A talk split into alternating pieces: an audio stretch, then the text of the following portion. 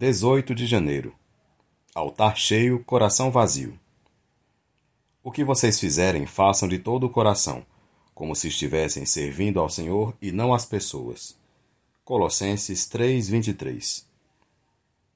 Baixemos as armas, coloquemos de lado as justificativas e nos dispamos de toda a capa para então responder: Aquilo que faço, faça para agradar a Deus ou às pessoas.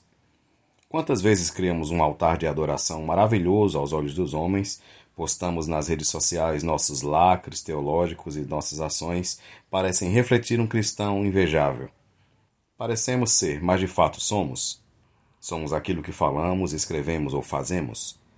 Tantas vezes apresentamos um altar cheio, um altar lindo, bem arrumado, florido, mas o nosso coração está vazio.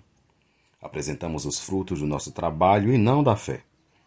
Apresentamos para os outros verem e não para Deus. O foco está em agradar pessoas e não o Senhor. Viver assim é desperdício, é ilusão. É a forma mais ineficaz de sermos cristãos. Jesus não se importa com as nossas aparências, nossa suposta perfeição. Ele simplesmente quer o nosso coração. A religiosidade é uma máscara que nos impede de acessar a intimidade com o Pai. Em Isaías 29:13, o Senhor nos alerta sobre a possibilidade de o adorarmos com a boca e até mesmo o honrarmos com os lábios, mas estarmos com o nosso coração longe dele.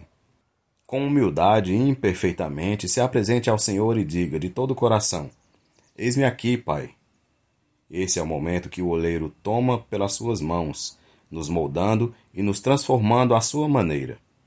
Deixe Jesus encher seu coração com a sua graça e amor creia, permaneça e então desfrute de uma vida plena que Ele preparou para você.